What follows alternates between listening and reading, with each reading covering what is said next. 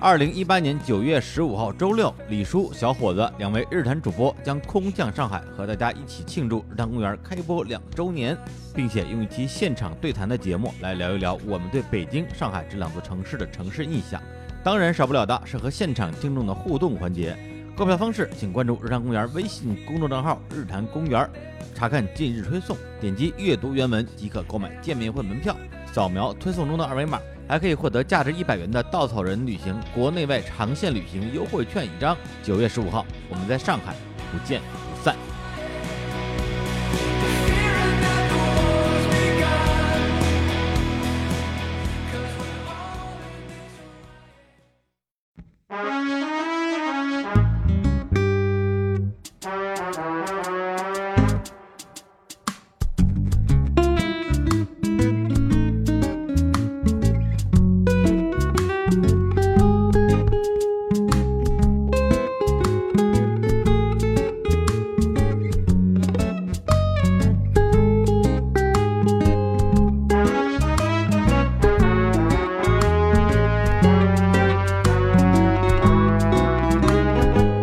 你好，欢迎收听《日坛公园》，我是李叔，一个收集故事的人。在这里，我们用你的声音讲述你的故事。哎呀，这个 cos 一下你们这个片头啊，感觉怎么样？非常有赶脚，对，就特别是你们你们那个这个片头曲一出来，就感觉那个那个心情就不一样了。 要有事儿发生， 对对对，要有这是发生，哎，你可以用嘴学一下吗？ 特别厉害， 哎害羞了害羞了。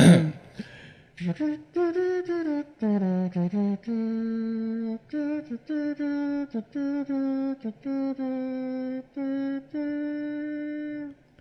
哎啊把你的小号拿下去。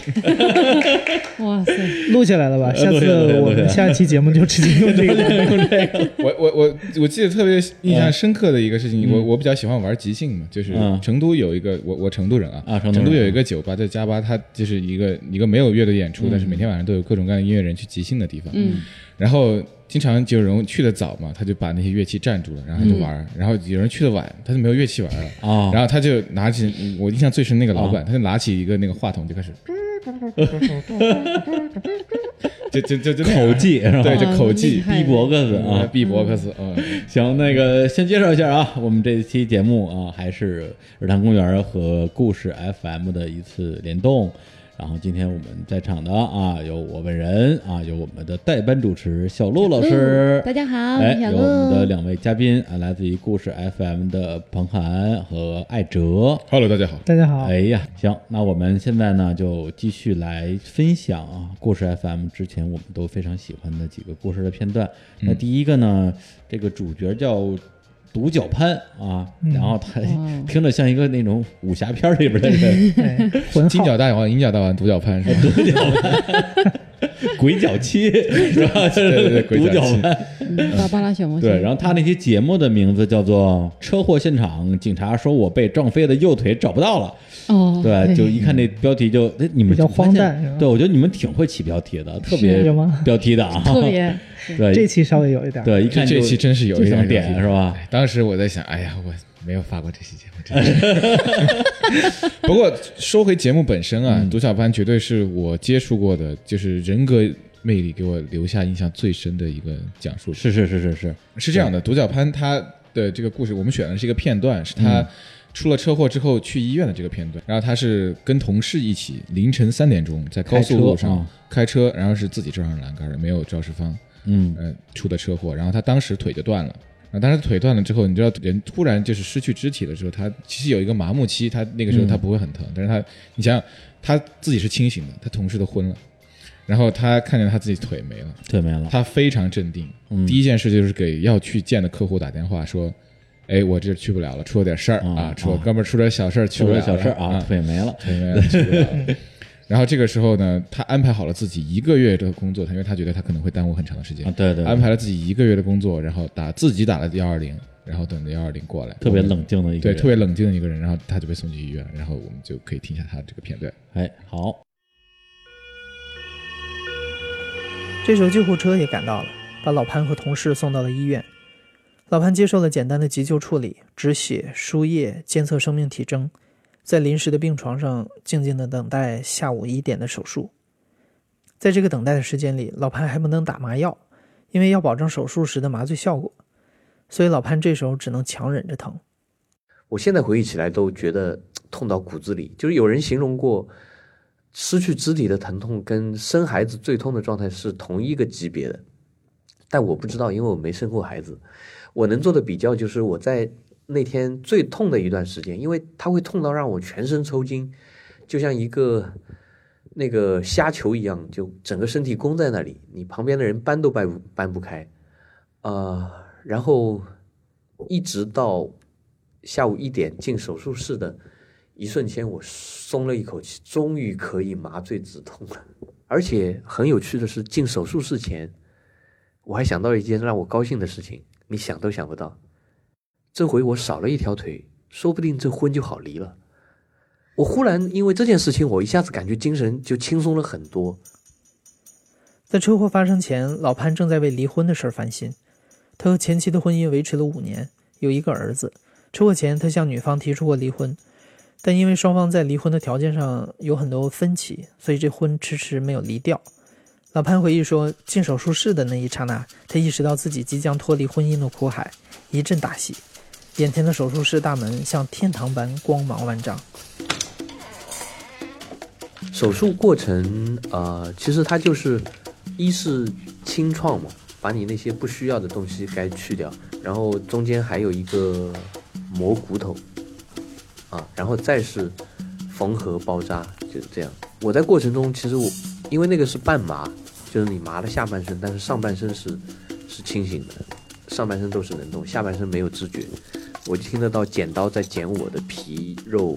血管的那个咔哧咔哧的声音，剪，然后我听得到那个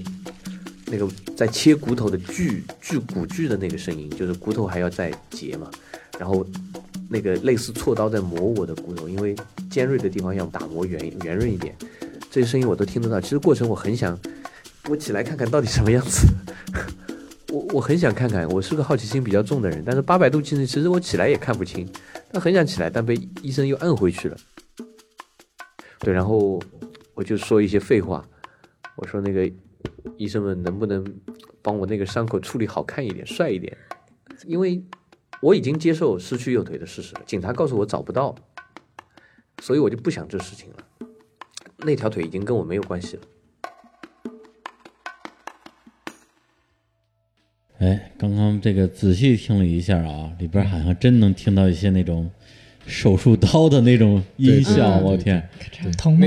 听起来疼 吗？这这这真疼，真疼，真疼！幸亏你没买什么什么锯啊，什么锉子呀。那个我确实没找到，我倒是想找来着， 就是锯骨头那声，我就是一直想。啊，但可以那锯个一下让自己的。让观众听到确实有 点啊，不是，那那个剪刀那声音你是怎么？我有一个做纪录片的朋友，找哦他要了一个素材库，然哦后里面有就他他应该是去现场录啊，的那个真的是手术的那个。对对，应该是就是这样，他就是手术的声音，他就是他他给我的整个是一个做一个手术里面录的声音。哦，我天哪，啊听着都疼。特 我我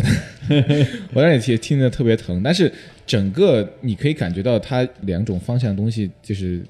就是被拉开的感觉。嗯第一，这是一个非常非常沉重的一个故事，嗯然后又是个特别血腥的场面，但是对他自己内心是高兴的。对，讲得所以你特的音特乐高兴配着他的内心，对，然后你你可以听到那个小沙锤跟小叉起来的时候，你就是慢慢有一种哎呀，好事马上要发生了的感觉。但是你他讲的故事是一个他要去做手术了，而且又有那么血腥的一些声音。对，对，然后这就是一个反差，但是这个反差之间，就是这个拉开的之间，这个力度上，我觉得是特别有表现力的，就、嗯就是他是整个人的那个特别乐观的那个那个状态，就嗯一下就就打到我，就包括我在做的时候，他真的是啊，我觉得他太一往无前了，他啊就在做手术的时候他就已经接受了，嗯啊，我右腿不见了，那那好了，我以我以接下后来怎就么办就这样了，嗯嗯对对是。那这其实我故听到这一段的时候，呃，我就想起来那个著名的瑞典探险家斯嗯文赫定，啊他好像一九零零年的时候吧，他去新疆那个找那个楼兰遗址，啊啊然后就是中间没有水，渴了好多天，嗯眼看就要死了。嗯嗯后来发现一个水坡的时候，他第一件事儿不是赶紧去喝水，嗯他先去测量自己的脉搏，啊然后呃，一点一点喝水，然后慢慢的观察自己的皮肤从毫无血色变得哦哦恢复到哦人的对状态，嗯恢复的红润，然后监测自己的心跳慢慢恢复，嗯他把这些都记录下来，嗯特别冷静的一太个厉状害态，了在濒死的阶段，嗯，呃，然后但是听独角攀的时嗯候，他这种好奇心，他自己遇到车祸，嗯然后又做手术情况下，嗯他不是呃呃感慨有多疼，而是想要看这个手术是怎么进行。嗯嗯，嗯对，我觉得是一样的人，就是最有好奇心的这对帮人。对对对，因为这故事当时给我的那个印象特别深。他首先这个人就的确特别乐观，嗯非常有感染力。太牛 逼对了，真的，是然后太他牛逼先了是讲自己怎么断的脚，然后怎么做手术，然后接下来怎么恢复。嗯对嗯对，包括他恢复之后呢，他没有带那个义肢嘛，嗯对直接就是一只铁脚，对对，穿在那个裤子外边的那种。对对然后呢，包括他说这儿就方便了，以后只要叫什么快车，直接跟司机说啊，旁边有一个夹脚那个人就是我。嗯对，然后他后来还还去参加了那个徒步，是对吧？徒步，野外徒步，对，最后变成了一个户外爱好者和一个户外一个活动户外的品牌的代言人，代言人。对对，这个对非常这也是他励跟志的故事。嗯，他跟其他的肢残人士不太一样的地方，嗯大部分肢残人士，他如果腿没的话，他会把那裤脚放得很掩长，盖然后遮是住是它。是，嗯，他是故意露出来，嗯一定要把自己的意志露出来。嗯，对嗯，他还说他还让他儿子就是很骄傲，因为自己对对对的爸爸有一个那个一有个点假钢腿钢铁侠的钢腿铁的侠那啊种，，我爸是超人，有 一对对个对，超人一样的腿。嗯他这个人就真的是，我们当时还在老办公室，然后就很高的楼嘛，然后我们就下去接他。啊，你很少能够看到那样的，就是走在路上就那么熟练的嗯用假肢这样来走的人。就像艾哲刚才说的，其实中国这样的人，他很多宁愿把自己伪装起来，嗯嗯，或者说他干脆就不出门。嗯他像这样，他真的非常的坦然，然后他非常的自信。在包括接受采访的时候，他想要一个他自己舒服的姿势，嗯他就坐在那个懒人沙发上，然后让我们的话筒去够他。哦啊，那整个是个非常放松的状态。然后你可以听到他讲他的故事的时候，真的是对自己，呃，所有的做过的一切都完全不后悔，然后非常非常的、呃、自信乐观、自信。嗯对，你能听出来，好像对他的人生特别的兴奋。对他特别兴奋，然后一哦嗯直在渴望有新的东西去刺激他，然后他要去体验。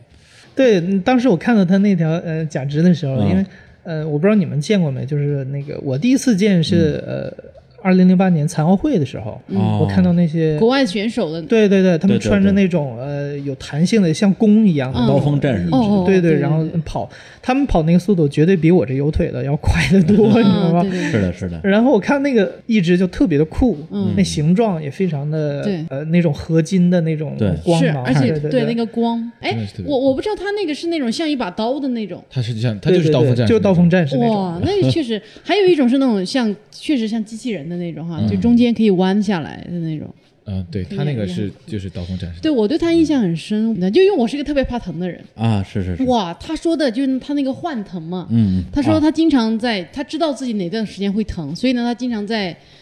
工作的时候跟他的同事说：“等一下，我去疼一 会儿。”然后自己去疼一会儿，回来大就是汗子全出来，然后嗯回来继续工作。对哦，他那个幻腾可能要解释一下啊，这个一般情况下，你少了身体一部分之后，嗯长时间你一直以为你那部分还是存在的，嗯然后那种不协调，其实经常会引起很强烈的疼痛感。对，就是嗯你觉得你右腿在疼，但实际上你已经没有右腿了，对嗯对对，就这种感觉。他对他的形容是他其实右腿没了嘛，但是他能够感觉到有人在用刀剁他的右脚，啊，他嗯他就这并样不存在的这个对右脚，对，并不存在的右哦脚，但就是这种疼。对，就嗯这个这个这个幻痛这个词儿，我第一次听说，还真是就是在这期节目里我边也。是，我也嗯是。对，嗯然后因为我听这节目的时候，我觉得这期他其实表现出来的一个面貌非常的丰富。对，一个是他刚刚遇到车祸的这种冷静和幽默，一个是他后来恢复期的这种坚强乐观。嗯，对，包括因为他那个出那个状况中间那个那段经历啊，我有一段小经历啊，跟人家比不了 啊，人家是断腿，我是断手， 对，断断手指头啊，就大家看看中的这个越来越 越来越对细微。对对，我竖竖起了我的一个一个小拇指啊，就是今儿你们能看见上面有有一些那个嗯，，有一点嗯痕迹。对，有点缝合的，对，就是当时我一个冬天，然后三年前吧，我去找我一哥们儿，对，然后呢，结果因为他们家那个小区又门禁，然后呢，因为是冬天嘛，我不好意思说人家再从楼里边出来给我开门儿，嗯对，然后我就说我等会儿吧，结果等了可能也就十分钟，也没没有人来开门，我就等的不耐烦了。嗯我说要不然我爬过去吧。嗯对，一开始还没想到能爬，结果他那个门上挂了一个金属的牌子，上面写着禁止攀爬。我说，哎，还还还能爬呀、 来呀、爬吧。结果年老体衰，还背着一个特沉的一个大包，然后就爬过去之后，直接就手手手没拉住，就从那个铁门上就就滑下来了。结果滑的过程之中呢，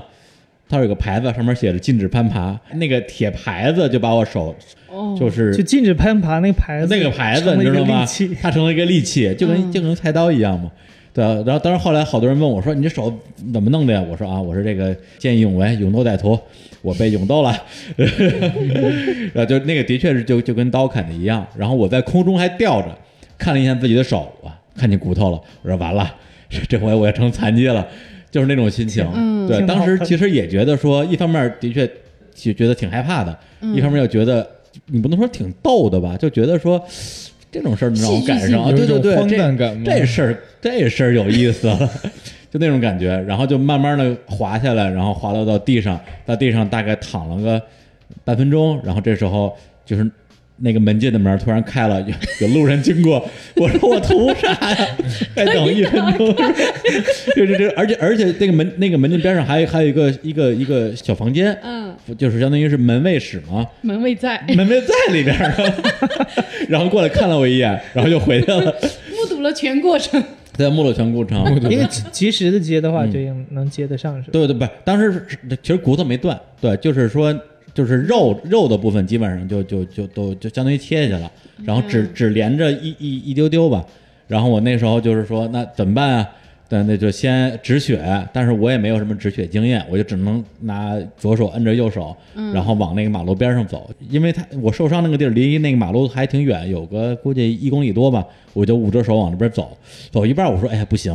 我我我那哥们儿还等着我呢，我打个电话跟他说一声，我就掏出手机，我说我说哎，我我说老贺，那个我我我这个呃出了点小事说儿点出点小事儿啊，哥们儿出点小事儿对，对我今晚上就不找你了啊， 对我我先办事儿去了，然后就打电话给我另外一个朋友啊，叫王总，我说你那个我现在奔某某某医院，你看你赶紧去医院去去去去救我啊， 那你跟独角攀差不多，啊安差排不多的很对对对还是对比较对，冷静对，的还是比较冷静对，啊的安排好所有的事儿，但这个时候发现手就已经捂不住我那个那个那个那血那个血了，血止不住了。然后我就打一辆出租车，然后我就想说先去最近的医院吧，就去了民航医院，因为在东四环嘛。到了民航医院之后，然后医生说：“哎呀，你这个呀，我们这儿可弄不了，你得去北京手外科最好的医院。”然后就指了一家医院啊，这个就很有名儿。然后我说：“那行，我这就去。”他说：“稍等一下，我给你止一下血。”然后就开始给我拿那个绷带止血，结果那绷带刚糊上，哗一下就红了就就冲开了对，就全冲开了。哦我说你看这没止住，医生说，哎，我还治不了你了，就那种感觉，说啊，等我给你想个办法啊，拿了一塑料袋套上， 走吧，到了那儿接一兜子 血，别把人车弄脏了，真的原话，别把人车弄脏了，走吧。所以，在这个过程之中，你说，并不是我有多乐观，而是这个这这医生都我挺操，这医逗我的生，这医生太脱线了。 特别脱线。然后呢，我我打车到这个医院的那个民航医院那个司机的确特别好，我那血流了一车。然后呢，我说我我也拿不了钱包了，你从我兜里直接拿钱，然后你拿一百块钱也也也也别找了，把人车弄脏了什么的。他说啊，没事儿，强行找找了我钱。然后后来我又打第二个车， 带着塑料袋儿又去了第二个医院。所以我听他这段我就特别有共鸣，说哎，真遇到状况的时候，你是得想各种办法来解决这个问题。嗯对对对你对你跟那儿就是你惊慌失措没用，对对，金黄石措是没有确用实是的。嗯没用。然后他这个故事里里边还有一个，就是刚才播出的片段里边有一个神转折，就是关于离婚这个事儿。嗯，当我听了之后，我觉得啊，这个整个节目这一期节目最亮的就是这个，对，就是离婚这个你是吧的腿没了，但是我哎心中一喜，哎能离婚了，嗯，对，就觉得是这个这个脑路实在是太清奇了。坏事变喜事这样。哎，他在录节目的时候有没有比较详细的展开说为什么他当时离不了婚，为什么又能离婚了这个他确实是啊？讲了的，但是呃我觉得这个太琐碎了，哦没有剪进去，然后就没有剪进去对啊但是我是觉得说，对一般人来讲，嗯断了腿这种事情肯定是懵的，嗯但是他就已经完全就是。就你你在那个时候，你能看到他已经 move on 了，就是完全就想下一步的事情。嗯就好比他后来在休养的时候，有一次他煮咖啡，嗯，他煮咖啡，他去够那咖啡的时候，嗯他就摔了一跤。他哦本来是第二天就要去拆线还是怎么着，就因为他摔了一跤，然后他就过程延迟了，可能有一个月吧。哦，然后他去医院就，因为他那伤口好像又，呃，撕裂又了碰到什么了的，对，嗯撕裂了什么之类的。这是他唯一一个，就他自己特别情绪失控的一个点，就是他嗯，嗯嗯他能接受腿断了，他能够做出反应，他能够在这个情况之下继续的往前看，但是因为他自己的一些小失误带来了一些事情的反转，这个他不能接受，嗯，所以你就能看得出来，他是一个第一他特别有计划性，第二他就整个人完全就是一往无前，掌控人生，对真对，他的是那掌他种。能掌控他自己，对我觉得这个细节我还挺打动我的，在于说，因为节目里边呈现的都是他比较硬汉的那一对面，对对，对吧？就是你会让给给人感觉这个人是不是他钢铁侠是吧？对钢铁侠，他就没有那些负面的东西，嗯或者说那些东西被他很好的保护起来了，嗯，对吧。但是这个细节就是说，一个是吧，在他的对嗯朋友眼里就是那种打不倒的人，他也会有崩溃的时他候，也会有他也会捶着自己的假腿，他妈的骂自己那样的一个状态。对，就他不能容忍自己有失误，嗯嗯是这样，就对自己要求真的是要求极高的人。对啊对你看他这种埋怨的点还是在于说，对他觉得是自己的失误是是导致是治疗延长。所以就是我，因为我看那个之前艾哲上一席，他里边提到一个词儿，那个词儿我特别喜欢，就是说，呃，有那么多普通人经历了一些事情啊，比如说像断腿啊，这个可能不算一个小事儿，对。但是比如说有另外一个故事 FM 的故事，就是有一个哥们儿三十多岁，三十六七岁，然后36岁三十六岁，事业有成，中产阶级，然后带着自己的四五岁的儿子吧。嗯。嗯然后两三岁，两三岁是吧？对对哦，对，然后在一个呃洗车洗排队车的地方，然后跟另外一个车主两个人打了一架，而且当着自己儿子的面儿，那这个。其实对一般人来讲，也就是一个小事儿了，因为他最后谁也没说打伤什么之类的，其谁实也没怎么着就是就是扭打了推两搡下，对对，但是这样的事情对于很多人来讲的话，可能他如果这个人心再重一点，他可能回家连老婆都不会说，这个事儿、嗯这事儿就过去了。嗯，对对，但是他能把这个事情当成自己人生之中让他可以去反思很久的一件事情，他会去想说，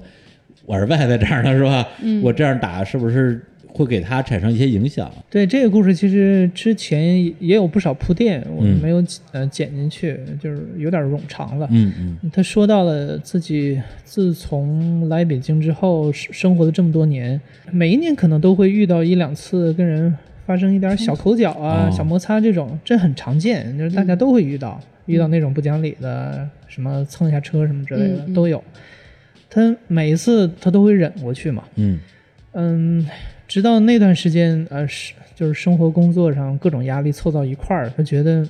当时那个呃想要把他扳倒的人，就像所有的压力都变成那个人一样，嗯嗯嗯要把他按倒在地。嗯所以他只是想在那一瞬间，呃，有一个我能掌控自己的感觉。嗯嗯嗯，但是他也不是那种啊 aggressive 那种人，想要嗯呃啊对制服别人啊、打败别人什么的。对只想要证明对他自己可以只是想要掌控立这个住，对。嗯嗯我一直觉得，呃，传统媒体都嗯不太会去关注这种普通人心里面这些涟漪、这些是呃小的曲折。但我觉得我们每个人都会有过这样的感觉，嗯然后我们也需要一些可以证明自己的地方。当然，我们不是说提倡打架，嗯嗯嗯、我只是想把这种微妙的情绪来呈现在大家眼前。嗯对，是的嗯就他也好，独角潘也好，其实都想要的是一种对自己的人生的一种掌控嘛。嗯对对对然后掌控掌控感掌控感了之后，呃，但是这个掌控可能源于他自己有这样的思考力，嗯然后他去掌控这些事情。但我我觉得这个是可能我们自己，我们经常说安全感嘛，可嗯，能自己一些你的自信啊，你的安全感都是从从这个地方来的。嗯对，就包括刚才艾哲说的，这个人是把就是跟他扭打的那个人当成了他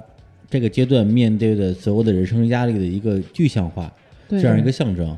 对，但是可能对于一般的人来讲的话，就是说，操，那天跟人傻逼打了一架，对，那就是心大的人所谓的。对啊，这事儿就过去了。 对，他不会想这么多这些东西。嗯所以，这是我们找故事的时候，嗯最看重的还是这个讲述者的反思力怎么样。嗯是是是他这个呃，经过这个事儿本身，其实并不是最重要，重要是他从这里面嗯能得到一些什么东西啊、嗯 reflection 的部分是能嗯让这个故事升华的部分。对，嗯而且这故事还有一个小尾声，就是他后来去做了一件他一直想做而没做的事儿。对，对，就是他们那边垃圾好像是垃圾治理什么之类的一嗯个事儿这嗯啊就是吧。垃圾站的那个味道，一直没有人去投诉嘛， 嗯，他就对，是决定要去做这件事儿。嗯，对，啊因而且嗯为大他家呃生活当中呃很常见，就是没有人愿意出头。对，就他也不觉得自己做这个事儿一定会有什么结果，嗯但是他把自己一直压在心头一件事儿给做了，就整个这个故事啊，从他这个打架到他粉丝到垃圾站那个事儿，我觉得怎么感说觉就是打通了，对对对对，其实他其实这个调性很像是村上春树的一些短篇小说的那个调性，哎，对，就是好像没发生什么，但是又嗯发生了很多，都在他的对心里的一些波澜。嗯，行，那我们其实提到反思力，嗯这个我除了主角潘和这个打架这哥们儿这故事以外，我李叔那故事我、啊，是吗？我我印象也挺深刻的。在你走那段路的时候，嗯然后你的那些反思，那个是这个故事真正有价值的地方，就是、嗯呃，就像好像没有发生什么，但是什么都已经发生了，然后用一个另外的一个方式把它给。具象化，那李叔的具象化是那个塑料叶子书，我觉得我觉得那也太牛，那真的太牛逼，太牛嗯逼！要不要放一下？来来来，那来来来那来个听一下终于要进进到我我的这个让你尴尬一会儿，尴尬的。 来，我们来来来来听一下哦，就是我之前在国李产叔上柔面情的一面，柔情的一面啊，这一面现在在日坛其实大家很少有机会能够听到。就是在一片漆黑之中，听着歌，很慢很慢的往村里边走。当时的心情，对，当时的心情就是觉得挺失败的。怎么说？咱们用古诗来讲什么？什么少小离家老大还，其实是这这种感觉，就是好像在我还天真烂漫的那个年纪，到后来变得逐渐的有点儿心事重重的青春期，一直就在这条路上走。至少在眼前等待着我的是一个很美好的画面，对。但到这个时候呢，会觉得往前走、往后走，都是一片黑暗，而这条路本身也是黑暗的，背后是自己不知道该怎么面对的这个工作跟家庭。往前走就是自己最亲近的亲人要去世，但是那种巨大的、巨大的绝望情绪，反而让我那时候心里整体感觉是很平静的，就没有说走的整个人就走崩溃那种，没有。其实有有点有点像有点像走那种什么阴阳路啊，是吧？就是回光返照，回顾自己的一生那种感觉，就觉得说，哎呀，这一生过得还挺失败的。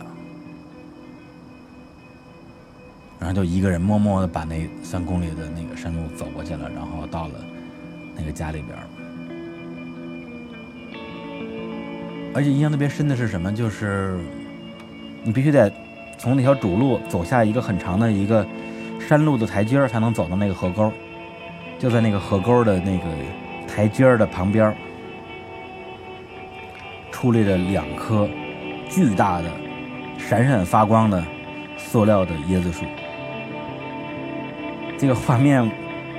你知道吧？就太魔幻了，就太魔幻了。我这这肯定是要搞一些什么农村的美化之类的一些美好愿望吧。 但是在二月份刚刚过了春节，在一个对一个凋敝的农村，然后两棵巨大的发光的塑料椰子树，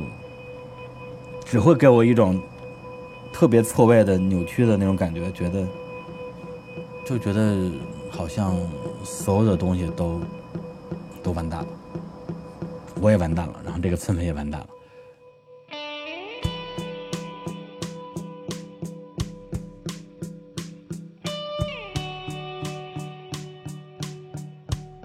那之后又过了几天，姥姥去世了，而且她去世那天我没在，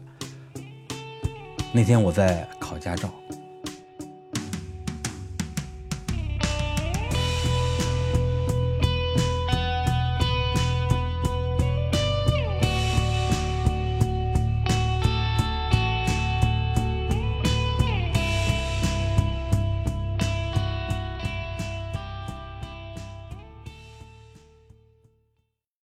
嗯，这个这个故事啊，说实话，其实我自己其实特别想问问，就是包括艾哲、彭涵，包括小鹿，就是你们怎么看这个故事？比如说小鹿，他听到的是一个最后播出的版本，嗯然后二十多分钟吧。然后呢，像艾哲是面对面听我说了两个小时的东西，包括在最后的取舍上，因为当时录完之后，我自己觉得我说了好多不太想播的东西，结果呢。后来我就跟我就跟艾哲说，我说你把这个音频导导给我一份儿，我告诉你哪段不能播，然后第二天就给我了。结果我在我手上搁了可能一个月，我也没有给艾哲说哪儿不能播，因为后来我想了想，既然我说都说了，呃也没什么不能播的，你们就看着剪吧。但是最后你选的这一段儿，其实跟我之前预想的可能也不完全一样吧。对，包括小鹿，你你你听这段儿你什么感觉？我啊，我怎么说呀？因为李叔是特别典型的文艺青年嘛，哈哎，呀， 怎么说？因为我不是那么细腻的人，但是我就我这么不细腻的人，我都是会有那种就极其自我挣扎的那个状态。不像你说这种痛苦的记忆，你还会记得，我就可能比较逃避吧，我就把它删了。嗯嗯但我肯定是有印象，自己那种特别严重的，就是觉得人生毫无意义，就是没有盼头的那样阶段，嗯嗯特别痛苦的阶段。所以你说的里面已经，你就会觉得就有点有种心疼吧，因为我平时看你也是那种乐乐呵呵，对吧？ 哎呀畏畏缩缩的样子，嗯，搜索来就这就是没嗯有说那么深入的说，因为平时我们也不可能聊到这些东西。就听那个过程当中，听到你的家里的各种事情啊，大大小小，我会对那些小的细节，嗯，比如说你你你外婆走的那天，对然后对你去学车，然后你现在后悔自己为什么要两头跑，嗯，我会对这些东西会觉得特别的心疼，然后也会感觉会许，就是因为你在比我在前面走好长路嘛，嗯你就会觉得说，嗯，就自己会会说啊，我能从李叔身上说我学到一些东西，我自己更该重视什么东西，我觉得也哎然后也回头就给我爸妈买了两个枕 头，对我这样说，这也没到学到什么的程度，但是枕头还是还是要买的，这成了一个有教育意义的故事了。对，当时跟那嗯李叔聊的时候，我咱们刚才说到反思力的那嗯个、呃选择上，嗯、我觉得李叔这个是最典型的一种就是反思力比较强的故事，因为大部分人他呃是会会遮掩自己比较弱的弱势的部分，是是，还有不太愿意去承认自己失败的点，对，那这里头，呃，李叔其实恰恰就把自己作为可以说嗯打引号的这个失败者的对这一部分人生给袒露在我们面前，嗯嗯最诚恳的表示出来。，对，我觉得这里面用的勇气是最大的。嗯因为在呃日坛的节目里边，首先我们的整个的调性呢比较欢声笑语，嗯在节目里边其实比较少有机会去聊到我自己的这一个面相。嗯，对，，而且对这种东西，我其实并不抗拒，就是说，我觉得也没什么说有一些需要我去刻意遮掩的，只只不过呢，你去故事 FM 去跟你一起录音的话，那的确也像上期节目说的，做好心理建设。嗯对，我就准备就 肯定是要拖的， 肯定是要拖的。对，只不过我之前我在想要拖到哪一步，或者是嗯从哪儿开始拖，可就是这些问题。对，后来的结论就是说，来都来了，就全拖吧。嗯嗯，对，所以那次其实聊的内容是分成几大部分的。第一部分是上期节目也聊到跟学校老师的这些这些嗯成人世界的成人世界的关关系，还有一部分是跟我的原生家庭、跟父母之间，特别跟我妈之间的关系。嗯然后是我姥姥去世这件事儿，再结合前后发生的所有的负面的事情，这些给我、给我巨大的压力和打击的事情，然后最后那种压力的一个一个一个具象化，就是那两个椰子树。嗯其实 我们我超级我荒们诞选这段就是有一个很牛逼的地方在于，就是李叔不像一般嗯的那种反思，一般的反思他会给你一个给你一段理论嘛，给你一段 theory，、然后他会嗯有类似于评论性的。嗯但李叔的李叔的反思，他真的是具象化，而且具象化一个物件儿。对，因为最后其实我挺坚持要把这个椰子树这个乡村路的这段儿讲 出来的，很大原因就是在于我其实很多年里边都不知道这个场景对我的意义是什么。嗯比如说前面我说啊，那个老师侮辱了我，或者是欺骗了我啊，那这个事情导致我对成年人的某种某种这个那个，其实是我是可以去自己总结出一个结论的。嗯但是这段山路，对，一方面印象极其深刻，一方面的话，我自己其实我无法总总结结，嗯总结我总结不不出来嗯，我总结不出来，但是它永远在我脑子里，甚至午夜梦回，经常会梦到这段路。对，所以我就觉得说，哎，也许这次是跟艾哲是一个挺好的机会，能够把我我自己想不清楚的一件事儿说出来。嗯，对，所以这段其实我讲的时候的那种状态，可能跟前面讲那些事情还是不太一样的。对，我觉得嗯人在记忆一些嗯、情绪的时候，他的记忆方式非常有意思。嗯有的时候他必须跟呃具体的画面连接在一块儿记住，嗯有的时候跟一些味道、跟一些声音记记录在一块儿。嗯，那你这个肯定就是跟那个画面那两个画面椰子树的画面记录在一块儿。是有的可能就是我我闻到了一个味道，我嗯想起了我小时候跟奶奶啊呃在一起，然后她给我煮的某种好吃的东西，嗯嗯那祖孙之间的感情的东西跟一种味道结合在一起，包括声音也是。那个音乐我觉得特别好啊，是哇， 这个天这个音乐，我简觉得简直了。对，从头到尾就怕我感觉就李叔的声音和那个音乐啊，再到中间的那种就是间隔的那种音乐啊，就完全融在一起，就是特别完美。对那个那个确实李叔的故事给了我灵感，啊这个嗯，这个这这这是个这之这这前嗯这个这咱们商业互商业吹一互吹下，一 下对，就是 对的确是对嗯特别感谢彭涵，因为这个但音乐的部分的确是我从我第一耳朵听到就觉得这个就太对了，或者说我会觉得我这个故事就是为了这个音乐而存在的感感觉，嗯，我觉得很多人愿意来我们这儿讲故事，一个原因就是自己的人生故事会有专门一个人为我配乐。对 对对对对对，就感觉有有有那种有 drama 感了。是，甚至后来彭涵，我看你在那个网易音乐出了就是故事单曲 FM 的这个配乐的那个呃专原声辑嘛，对对对嗯，然后第一个原声碟就把我这个收录进去收录了进，去哇！当然我就感感感动涕零啊，因为它是一个没有我的声音的一个完全音乐的版本，嗯我天！啊而且就是这期节目我自己也听了，还真听了挺挺多遍的，因为日常公园的节目我从录到剪到播，基本上至少已经听了三四遍了。然后这个过程完成之后，我基本上就不会再听了。嗯然后这期故事 FM 我听了好多遍，在于说。呃欣赏音乐是一是一部分啊，另一部分的话，我自己也在思考一些我在讲故事的时候没有想清楚的事儿。对，包括我在录音的时候一直在想说，呃，当时为什么我要两边跑？就咪这边儿就是在参加一个呃创业项目，但实际上也没有工资，跟合伙人关系也搞得好像也也比较比较紧张。那边儿我姥姥又病危，就是这不是病危了，是肯定是马上就要去世了。然后在一个凋敝的农村里面，然后躺在他生活了很多年的这样的一个一个一个房子里面。那我为什么还要两边跑？我为什么不把工作一丢，直接就就就就就就住回去嗯回到那个那个农村？这那我作为、我作为一个一个外孙子，然后我跟我姥姥的感情那么深，嗯后来我想通了，我不想输。我觉得我只要我我如果没有把这两个事情都扛下来，我就输了。对，就因为因为正好去年下半年我妈生病嘛，然后也是一开始说是绝症，然后我也是陪着她跑了半年的医院，跑了北京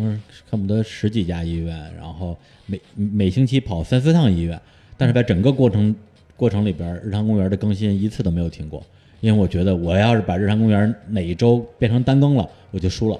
然后一直到二零一七年的年底，然后我妈那边的病情比较稳定了，基本上没事儿了。嗯，然后我觉得我可以单更了。当然，您这个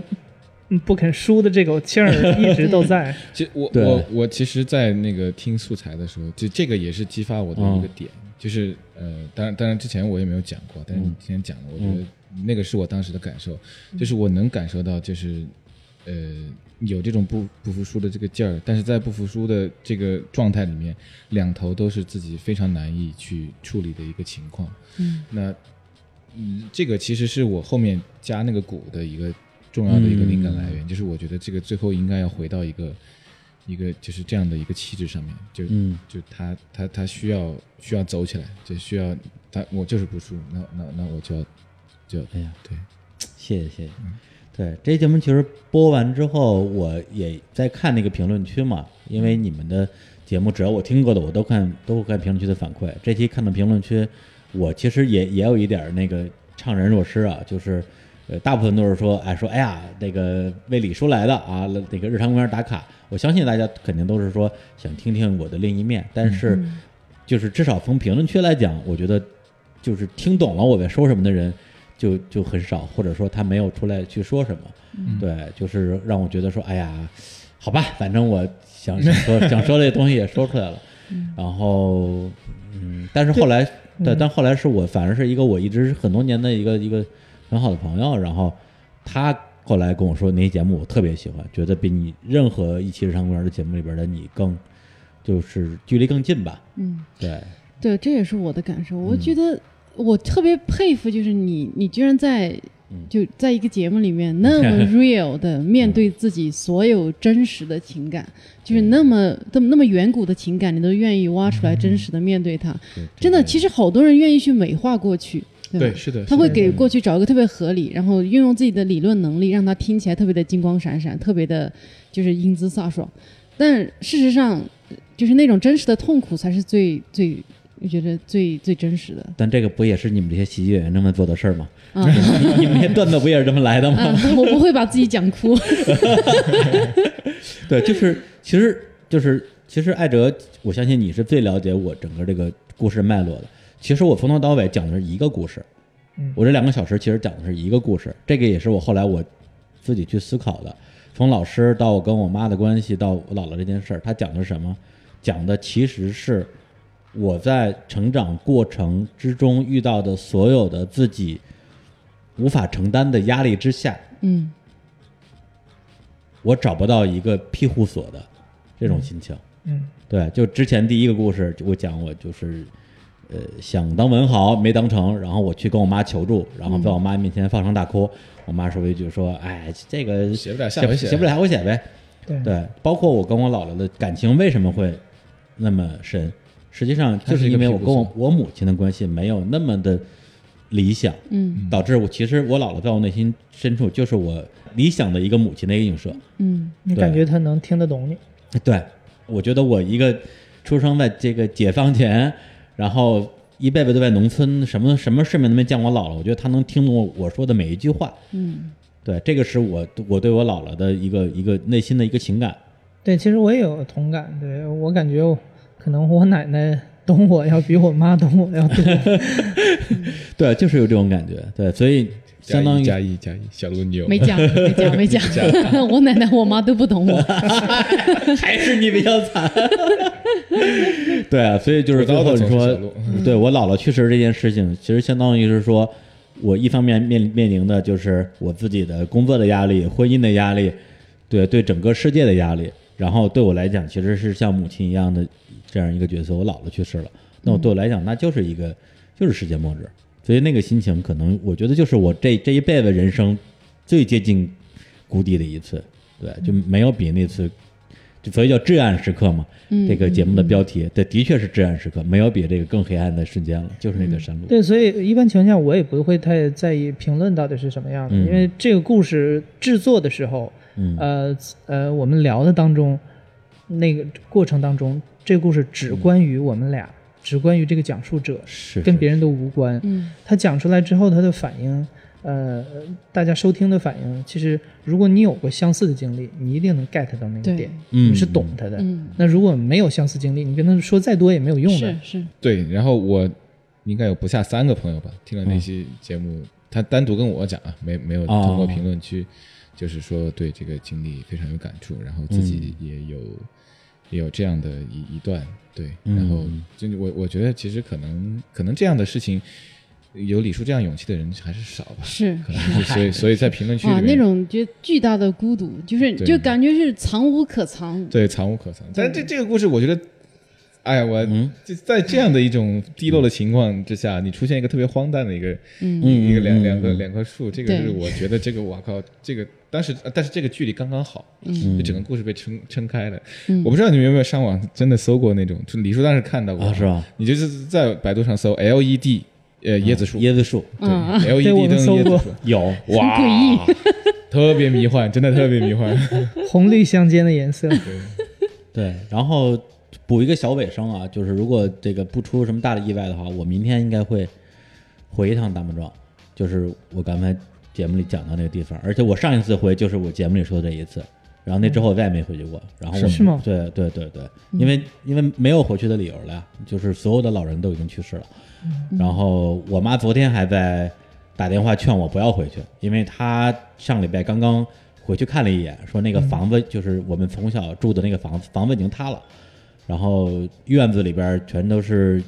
邻居养的鸡。然后满地的鸡屎什么之类的，就是你看，她说你看了之后只会觉得难受。难受。我建议你就不要回去看了。那我说你就是想这次回去就是看一看，对我，但我还是想回去看一看。为什么想回去看？我觉得跟这期节目肯定是有关系的。我觉得可能是一个时机，因为我跟艾哲在在聊的时候也也聊到，我几乎在我能记得住的梦的范围内，我至少每个月都会梦到大魔庄。嗯然后在记不住的梦，可能我怀疑是不是每天都会梦到，嗯对，就不同的梦，包括就是在节目播出的前一天晚上，我我又梦见了，然后梦见我回大木庄，然后我我问我妈，我说，哎，我姥姥呢？然后呢，当我问出那一瞬间，我突然意识到，嗯哦，我姥姥已经去世了，嗯然后我在做梦，对，就就是就是类似于这种梦，我一直在做，嗯，每个人心里可能都有一块儿，你无论你生长的地方还是你经历的事儿，就是一直在呃萦绕。可能对我来说就是数数学考试， 对，我觉得就而且而且就这种五颜梦回的萦绕的这个东西，我觉得对对于每个人的意义是不一样的。当然我，我我相信有些人是美好美好的回忆，有些人可能是恐惧，有些人可能是怀念，有些人可能是什么，我我也我也说不清楚啊。对于这个自己内心情感的一个反复的咀嚼挖掘，其实我觉得对于我了解我自己，甚至是帮助我自己去走出一些其实一直也在萦绕在我心里的里边的一些黑洞式的东西，其实我觉得挺有帮助的。对，所以所以这个这比如说，我们需要这样一个另外的一个物理意象去是的了解自己，嗯就是的跟是的自己是的联联系的很紧的。嗯对，所以这个我我不厉害，还是艾哲厉害，嗯是吧？一一见到他我就 痛哭流涕不。流涕，你数学讲得好，而而且而而且而且在你面前痛哭流涕的应该应该挺多的吧？ 嗯对你啊还不少，据我所知还应不该 少。是还是有一些的啊。嗯对，只不过一般就姑娘哭的时候还比较好看啊。对，像我这种也不谁哭老油见条都谁真哭都不好看。男生哭还是蛮多的，是吧？所以我们那儿常备纸巾。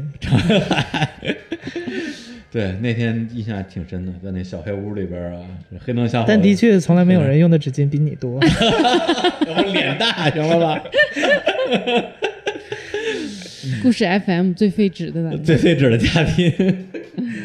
行，那我们那个就把我这段儿哎，就真的，就我们以就后是不是啊找个什么那个纸巾的品牌合作一下？哎，对，赞助一下。对，赞助一下，哎真的不然可看不以下啊去了是然吧？后艾哲用那种特别温婉的声音说：“现在嘉宾正在哭，那他使用的是我们清风牌什么什么什么，清风两个字，逼一下对啊。，带走还没给钱呢带走你的悲伤。但是你的，我有纸巾，你有故事吗？ 行，那我们那个那个进入到我们这次啊，关于故事 FM 的呃，就是故事分享，嗯呃，最后一个故事也是我们都特别喜欢的一个故事，而且呃，之前分享这五个故事吧，整体来讲啊，大家还都算是你说是普通人啊，嗯或者说是这社会人吧，就是有有班儿上的人，说白了，那最后这个故事它的主角就是嗯没班上的，一群没班上的人，而且是不想有班上的人啊，就是这个上班是不可能的，一打工是般一不可能的辈子都不可能，对这辈子都不可能哎不是不那个人是三是是打三工是不可能的，呃，这辈子都不可能打工了嗯，。对，哇，那个真的太太火了，那个人特别淡定，一只手被铐在那儿，然后头发也是卷曲膨胀，然后就坐在那儿就特别悠闲。里面的人真好玩，为什么要去打工？就那个人啊对那那个人是三个大神吗？嗯我，觉得他应该是啊，是吧？我反正我那天听我咱知们道节目那个广肯定是广广西义上的， 嗯对对对，，反正他是口音也是那个广广广两广的吧，不知道广哪边，反正、行，那大家这个听到剧透应该就猜到啊，我们最后一个故事的主角就是前段时间在网上也这个被广泛关注的一个群体，就是三和大神啊，来自于深圳市三和市场里面的一些三和人力市场周围的这帮哦人，对对，对对一些呃，有有的是无业游民，有的是做那些就日结是打零工，零工打零工啊，一天就是结日结的，日结对对，而且之前也有这个日本的这个电视台拍了一个纪录片儿，嗯专门拍这些人的，然后大家有兴趣也可以去了解一下。那我们今天先来听一个声音的片段，这个对片段的这这段个是讲述者是一个记者，记者杜强，嗯，然后他自己相当于在那边去卧底卧底，对嗯，他呃，卧底了40多天四十多天，去跟当地的那些三河大神们交朋友，同吃同住，对，了解他们的故事，然后呢，最后用了三期节目在故事 FM 做了一一个他的讲述。对，这这期节目里面，除了他以外，有两个主要人物，他交的朋友，一个小曾，一个张伟伟，但是都是化名啊，嗯不是那个张伟伟啊。啊，不是那个张伟伟啊，然后那个，呃，小小曾是一个之前贩毒的一个，嗯一个一个一个毒贩，但是他他特别上进，他他在山，他虽然人在三河，他特别想拉个人跟他一起进厂，然后去打工，然后上岸，上岸的意思上岸啊上岸的意思就是离开三河，告别这种生活方式。那张伟伟呢，他以前是个赌徒，他对自己的管控能力非常的差，然后他只要一有钱他就拿去赌，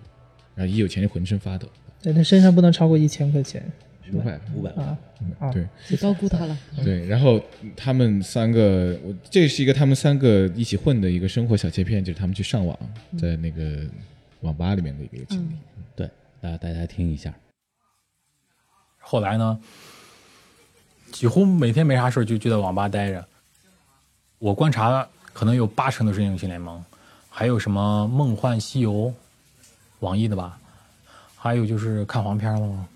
还有人看电视剧了，这属于比较有情操的那种。嗯，哦，还有什么 QQ 炫舞？QQ 炫舞是用来，听说是 QQ 炫舞上有很多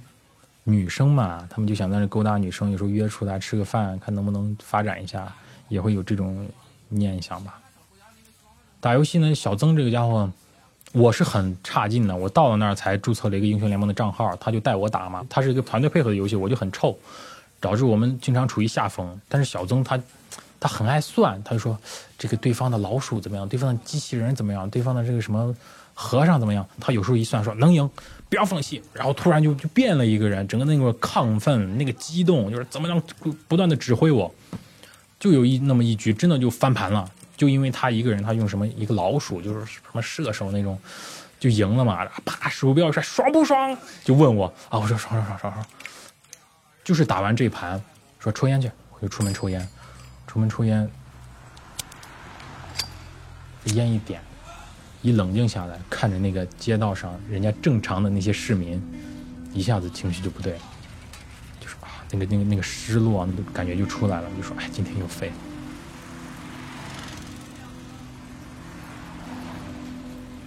网络确实是一种逃避嘛，在那种成就感、那样一种忘我当中，你会忘了自己现在的这样一种处境，忘了这些烦恼。但是当你一离开网络，那一瞬间，所有的现实焦虑全都回来了，而且那种就会久而久之，他身体不行了。基本不动，因为吃饭的时候叫个外卖，那产业链已经很成熟了嘛，又很便宜，基本就在那里一直上网。有人三个月是很通常的。你你我在那里的时候遇到好几次警察在那里查身份证，我看他们从桌子上起来的这种状态，真的就是那个眼窝深陷、双眼无神那种呆滞走出来，真的就像行尸走肉一样，会存在一种恶性循环，就是当你身体垮了之后，你不可能再打工了。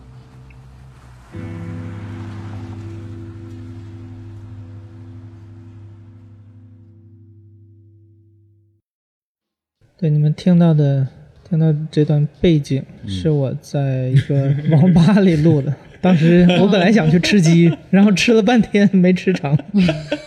不是你，他是想去录音，然后嗯啊就在那儿就很尴尬嘛很你是尴尬干站着然后就开了个机子啊，啊，花了一百块钱买个账号啊，吃了个鸡啊，想吃个鸡，觉得最后乐意成盒，但因为之前都是在手机上玩儿，啊在电脑上完全不会操作。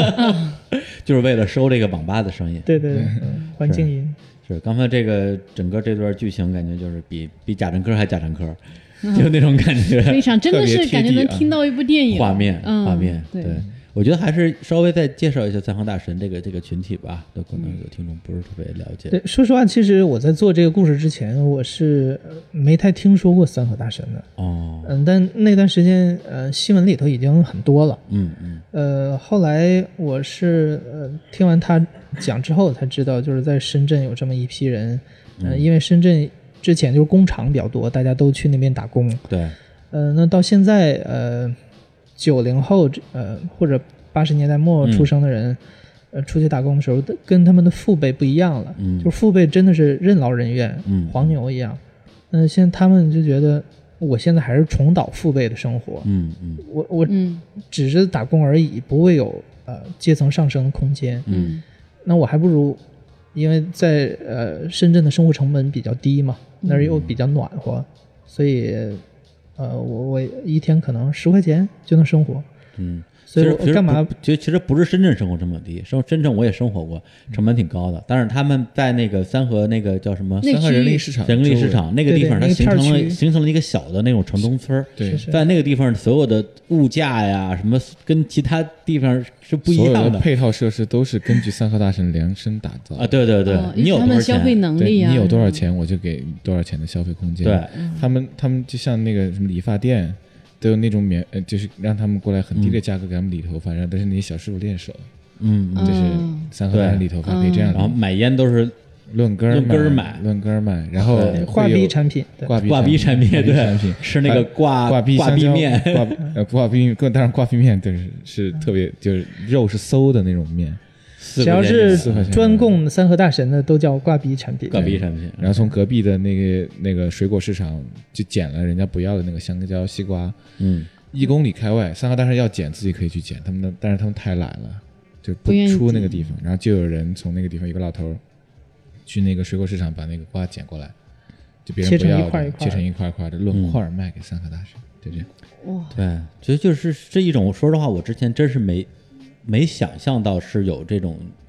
呃生活状态的一个群体存在的。之前我只想到说，比如说呃有一些这种打工，然后他们可能生活的这品质比较差，然后收入比较低，嗯怎么样？这帮人他不打，嗯就对对他我没缺钱了，我就打一天的零工，好是这个钱够我活几天，我就先活这几天再说。三河大神有所打有所不打，啊，对是对的，是的，对， 是的，对，就就就这种状态，我觉得真的是跟着这咱们这个时代，对它的变化而变化的。对他们对可能看到了自己父辈这一代的这一生的轨迹，然后觉得说这样下去没有意义。从一开始，他们所有东西都已经否幻灭了。嗯，对对，所以而且对，他包们括我们后来采访那个呃呃那个杜强讲到一段儿红姐那个妓女的故啊嗯事，嗯然后就说三河大神他们去啊、呃怎么讲，就是找妓女的时候，对他们都不愿意通过嗯，引导发生性关系，啊对因为他们觉得要从我这一代就断掉，哦对，不愿意就繁不殖不了他，想们就不到想此再为止留下后代了。对嗯我人生到此为止。对，所以就这种这种这种绝望，真的是我觉得跟以前那种，比如说打工仔，然后干来干去，觉得好像说都白费的那种绝望，就又不一样了。对他对不，他不单单是绝望，他甚至还在这个中间形成了一种认同，嗯嗯，就他就是当。呃，就是一帮人要形成一个群体，他肯定得需要有认同。嗯三个大神之之所以我们称他为大神，嗯就是你能感觉到他中间是相互之间有推崇的。嗯，就像杜强他的一句原话是，他在那个三河人力市场门口，有个人突然饿晕了，嗯，然后旁边人就嗨了，啊，饿晕了，饿晕了，饿晕了，啊牛你逼，真牛逼，这个态度，你嗯特别牛逼，你谁最落魄谁谁最牛逼，对谁能够给这个世界反，就相当于有点像是在反抗一样。他们这个群体跟世界的一个 battle，就是那种感对觉，嗯落魄是是一是种范儿，对对，啊我用我的这种落魄，用我的这种不作为，用我的这种自暴自弃来跟这世界对抗。事实上，他们不仅得到了他们的认同，群体内就还有群体外，就比如说你们那个你刚刚提到那个特别牛逼的表情包，嗯打工是不可能打工，这辈子都不可能打工。嗯对，你像我们也在崇拜他们呀，就是从某种意义上啊，对，后来我看也有一些文章，就是标题就是说，不要嘲笑那些三河大神，你的生活离他有多远。 对，对也会这样的标题出来。因为这三期节目，我是说实话，我是昨天刚听的，对，出了挺长时间了，对。但是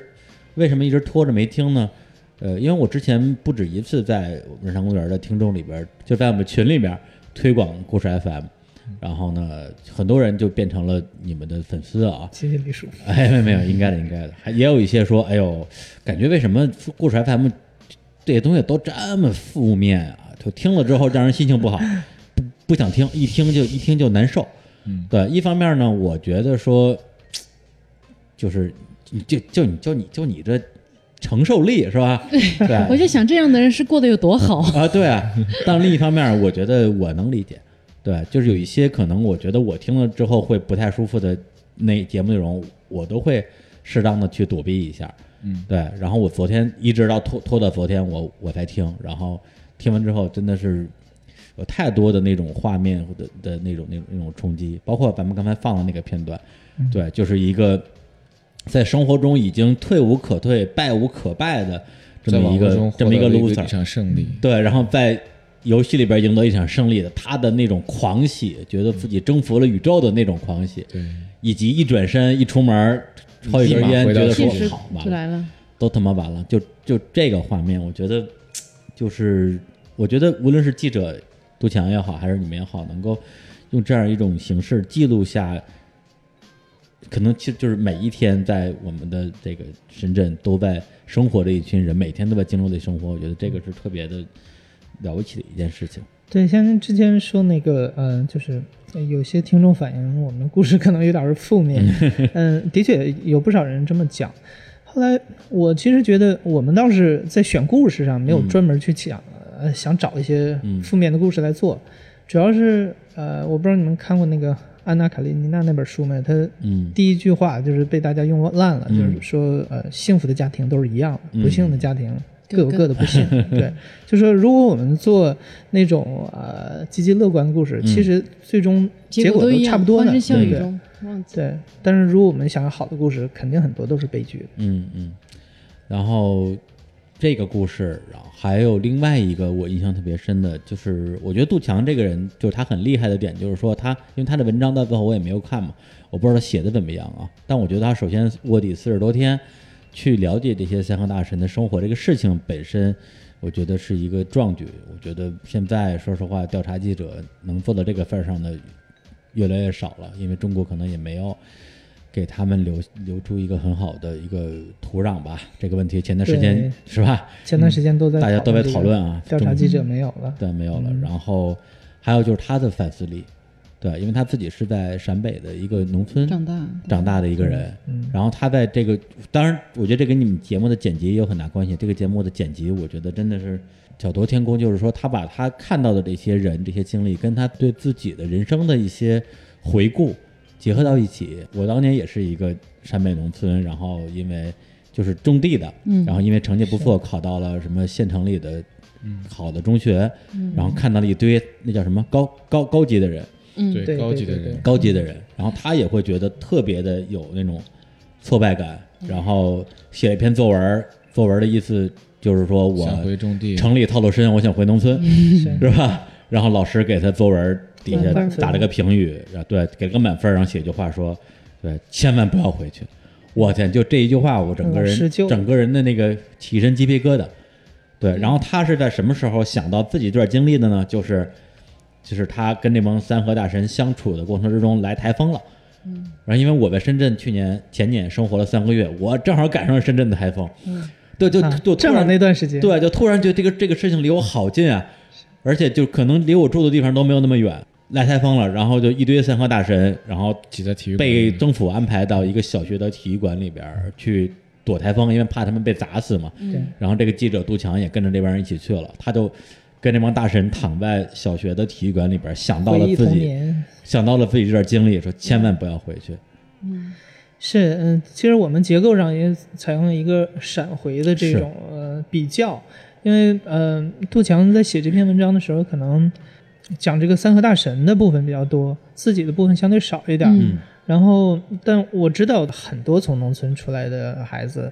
嗯、他刚到城市的时候，的确有这种强烈的冲击生活境况的反差。嗯所以很多人的确会有自卑，嗯，不少人到最后就呃可能掩盖自己的出身啊什么的，但杜强没有这样，他觉得这一段对反倒对他是一个有价值的经历，是是，让他能够有一种同情心、同理心、同理心去去看待这些跟自己呃有过相似经历的人嘛。是，然后后来呃，我记得我当时给他讲了一段儿我之前采访的一个故事。嗯我之前采访一个作家叫沈淑之，嗯呃他也是从农村出来的。他讲他刚上高中的时候到城里同学家吃饭，嗯然后吃完第一碗饭的时候，他去想盛第二碗饭，嗯然后呢他又不好意思去盛，嗯然后看到那个同学男生呃在那儿吃菜，对对，然后他问那个同学说：“你你不盛饭了吗？”那个同学说：“我我光吃菜就可以啊。”嗯然后他说：“那是我人生当中第一次意识到吃饭可以光吃菜不吃饭的。”然后我把这一段是是是讲给杜强说，嗯杜强，然后杜强说：“我也有相似的经历。嗯嗯 然后他就给我讲，他在那个篮球场上，当时嗯打篮球的时候，他最讨厌看到城里的孩子他们那个裤子松松垮垮的嗯嗯卡在屁股上。嗯他说：“因为我自己做不到，我营养不良，那时候就是我太瘦不一了，定所以我我那个屁股挂不住，对我要习惯了腰带紧紧的系住裤子，嗯，所以这种对比，这种小的细节，你完全能够看得出来，他是有同样的经历，能够带着同理心去看的。对对，而且很多好的故事其实是故事带出来的，对用故事来带故事。嗯，对，但最后大家听到的是他最后的那个故事，但是前边到底用什么样的方法能够打开他的这个故事的这个这个魔盒？对，所以我就像刚才提到的这个篮球场的这个这个回忆，还有刚才你们播的这个网吧这个感觉，我就想到了那个。对高晓松老师的这个节目啊，这是小松记的还是小说啊里边有有一句 slogan 啊，叫“世事上下千年，却偏要说出瞬间”，嗯，就这种感觉。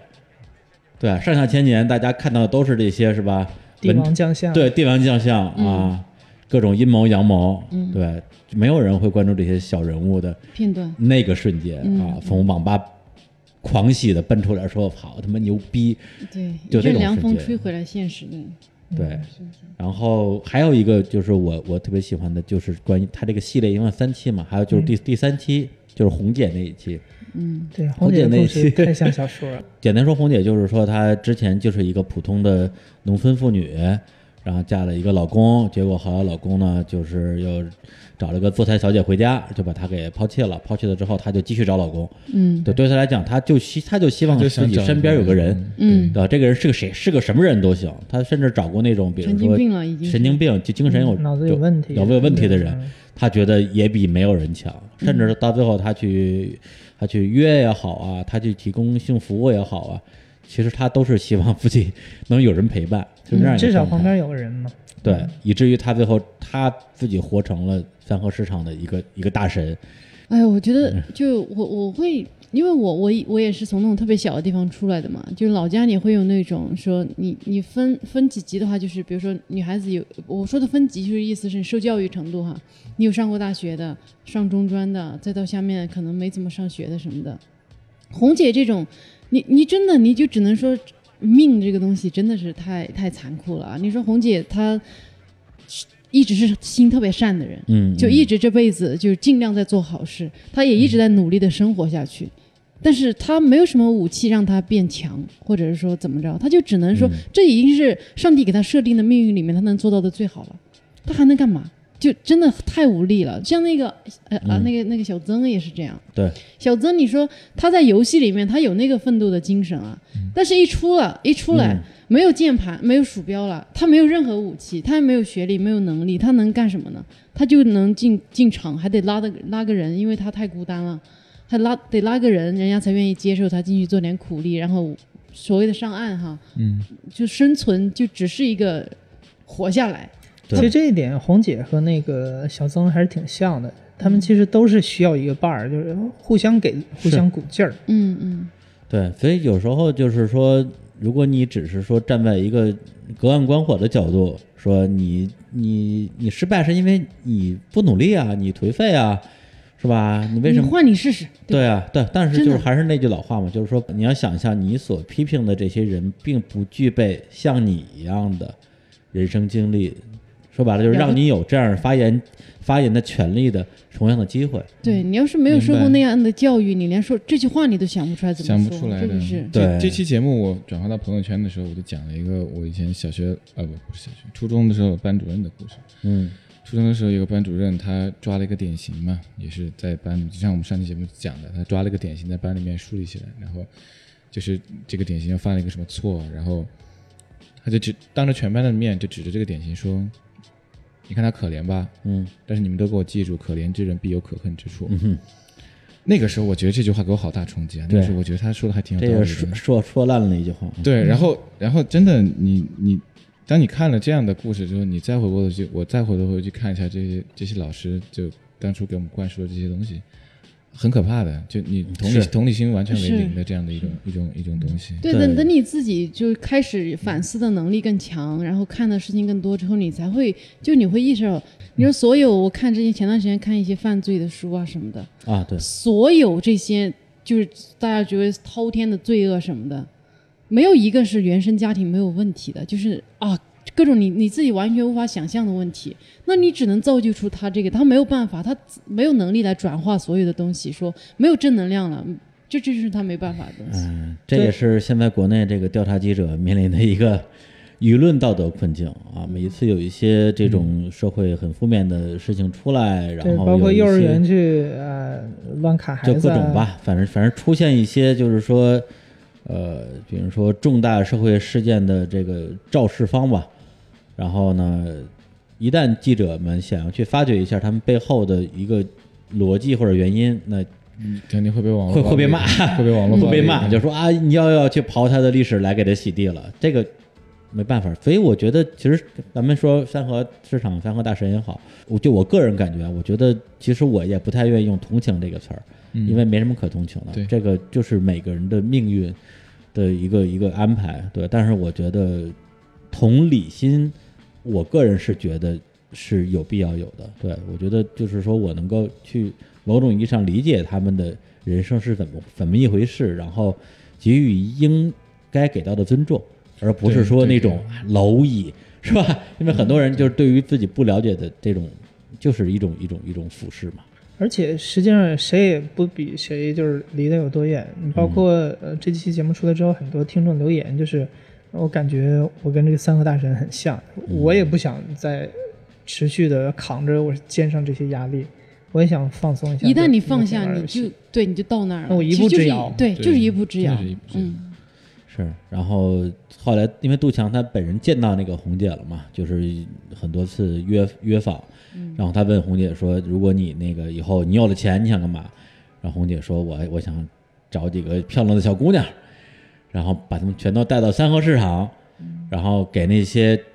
觉得人生毫无指望的人，给他们一一个些拥拥抱拥抱，对，让他们觉得人生还有希望。”我天，听到这儿的时候，我觉得我红姐简直就是女神 啊，就是女神，你知道吗？我是所以他配得上女神这个词。对对对对对，就是就他就一直他那个，你看，就他遭遇到的事情，肯定是他跟那个记者说的只是一部分嘛。他能还能一直保持这样，这个是让我的我觉得太太惊叹了，就是怎么还可以保持这种善良？对，也有留言说，可能若干年之后，这个地方会出现一个呃三和娘娘三的和雕像娘，娘，大家会来祭拜她。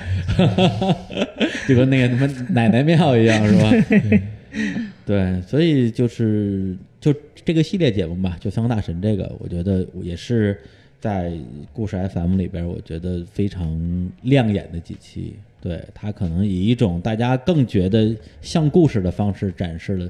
这个这个世界的某一个侧面吧。对，我们也比较喜欢采访记者，但这也是让我们比较纠结一点。嗯，记者的好处是，呃，他看到的东西，对，呃，就是这个层面跟一般人不太一样，而且画面感他他记得住，他说注意观察这些东西，画面感的东西是我们尤其需要的。嗯，那另一方面呢，大部分记者他所参与的那些事儿，其实他作为一个旁观者，他不是亲历者。嗯嗯，那那你一个旁观者是转述别人的经历，是呃嗯就不是亲历故事了。嗯，呃，杜强这个有意思的地方在于他自己去卧底了四十多天，嗯他真正参与到这个过程当中，他去体验。嗯，然后就是在听这个几期节目的过程之中，我其实都会产生一种什么想法呢？就是说的严重一点，会产生我现在做的节目毫无价值， 你知道吗？对，完全是不同的类型， 不能这么比。是是不同类型啊。但是我会觉得说，比如说像日常公园，我们也是尝试展现一些这个世界的不同的侧面，对。但是毕竟我们还是我觉得偏你说偏文化也好，偏娱乐也好，对，嗯，或者说我们努力的在欢声笑语之中给大家带来一点儿知识啊、干货啊。这个那个的。但是由于我们现在节目的框架所限，其实更多的，比如说像故事 FM 里边的绝大部分的主角，其实我都会在脑子里想一下，说，哎，如果他来日产的话，这节目怎么录？就录不出来，因为节目形式差差别差别太大了，对，以至于其实到现在，有时候我去对外介绍日常公园的时候，我我一直会提一期节目，就是我们很早时候录一期的那个嘉宾叫李支书，河南的一个支书，是我们主播那个潘采夫的亲戚，嗯，他都这这选题很棒。对，他就讲了讲他在村里当支书的事儿，怎么给那些老娘们儿那调节关系啊什么之类的，然后农村选举，呃，各种事儿。那节目虽然我本人没有参与，然后但是我特别喜欢，我觉得他可能是我们打开世界的另外一种方式吧，对。但是现在感觉说，哎，这个节目越往下做，好像这一类的内容就。越难，或者我越不知道怎么往这里边放了。所以听到故事 FM 的时候，我说：“哎呀，这个太好了，好想做呀！”整个听的过程之中，我就一直在想说啊，就是有未来有没有任何的方法或者可能性，比如可说能就是有一个表达能力在那里卡着，就是我们可以通过剪辑对把它对对的那个表达问题在这儿。对对，对，其实其实其实简单说，比如说，呃，对于故事 FM 来讲，你们无论采集到素材是多长时间的，最后你们只需要二十分钟的精华的内精容华对对，再加上包括彭汉、包括杨帆你嗯们非常牛逼的后期的这个这个音乐，嗯然后让它呈现出一个接近于完美。我说的完美不是说那不对对对，不是说他说的内容有多完美，而是这个形式是完美的。对，但日常公园我们现在就是这样一个，比如说一个多小时，大家就是有说有笑，然后要一定要兼顾某种娱乐性的一个一个状态。对，那么能够达到这个标准的嘉宾可能就就更少了。嗯对，所以未来其实我我真的在想啊，未来有没有可能在一旦我的时间精力各方面允许的情况之下，我来做一个故事 FM 的竞 品，然后这个呀，这多个合作，对对，这重金邀请彭涵给我们做配乐， 千万别把我们彭涵挖过去。合没有没有合作品没有合作品。没有没有，合作我啊我我我我其实对个对人对非常欢迎有有对人做一样的作品，因为因为现在这个形式，其实很多人他一开始进来听他是需要时间，因为他没听过嘛，嗯，他可能就哎你莫名其妙你干啥找个素人来聊，嗯扯扯半天。但是如果真的有这样的节目更多了之后，可能会更多的人会了解吧。对我们经常说，我们承担了一个，嗯、本来不应该我们承担的责任，嗯就是我们吸引的很多听众是之前没有收听习惯的，嗯嗯，因为他嗯不知道有这种类型的节目。就不知道何为播客，对嗯对对，然后因为那个我们之所以没有做像 talk show 呃日谈这样的节目，嗯的确呃日谈这样的节目，嗯、中文世界里头已经有一些了，然后我们在这方面经验远远不足，没办法跟你们竞争，嗯，所以我们要呃做一些特别的。你们也看出来，哎，这是个比较闷的人，他今天他今天已经非常的亢奋了啊、哦，对，但但是这个东西就就是这样，就比如说，就是我自己啊，我我自认为我我做节目还也还可以吧， 对， 嗯可以可以可以，像李叔这样，嗯怎么说呢？可以比较自来熟一些，然后说话非常放松，我觉得特别适合 talk show。嗯像我们嗯对这种，我一般情况下把那尬聊的或 者是问的很蠢的问题剪掉，全都 啊剪掉。啊是是是是，对嗯但是你要是说让我像做这种内容的东西，然后